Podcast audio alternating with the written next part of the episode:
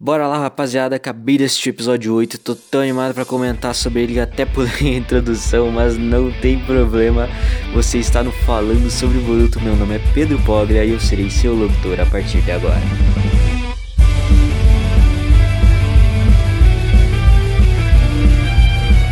O episódio começa com um cara falando da lua, uh, não sobre a lua, mas literalmente ele tá na lua. E ele tava falando que a hora da colheita tá próxima e que a chave disso tudo é, entre aspas, ele. Ele quem? O Boruto? Será que é com esse cara que o Mitsuki fala? Enfim, esse cara mais pra frente no episódio entra em contato com o Boruto, né? Através do sonho dele e conta que existe um grande poder no olho do Boruto. E pela primeiríssima vez no universo de Naruto, temos na reação do Boruto uma reação completamente normal de uma criança. Isso seria exatamente o que uma criança faria se descobrisse um poder imensurável, que é se achar super poderoso, né? No episódio ele se compara ao Kagemasa, que é um astro de cinema que interpreta um super-herói no universo de Naruto. E dá pra ver que as coisas estão tão calmas no mundo do ninja, bicho, que o Boruto e seus amigos idolatram um super-herói fictício em vez dos ninjas da aldeia da Folha. Isso deixa muito claro que eles não têm a mínima noção do tamanho do poder do Naruto nem dos outros. Uh, no geral, esse foi um episódio bem calmo, sem lutas, né?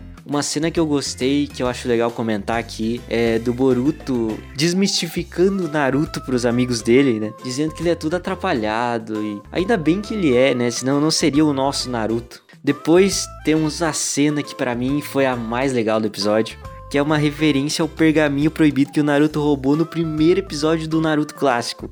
Eu não vou narrar a cena porque se você tá ouvindo, você já assistiu e já sabe do que eu tô falando. Enfim, muito boa essa parte. E logo depois nós temos a revelação que a Himawari, né, a irmã do Boruto, ela já despertou o Byakugan dela mesmo tão nova, né, mesmo sem treinamento nenhum. Bom, vocês sabem que eu gosto de comentar novas aparições de personagens de Naruto em Boruto. Dessa vez apareceu o pai da Hinata, que eu não me lembro o nome dele, me perdoem.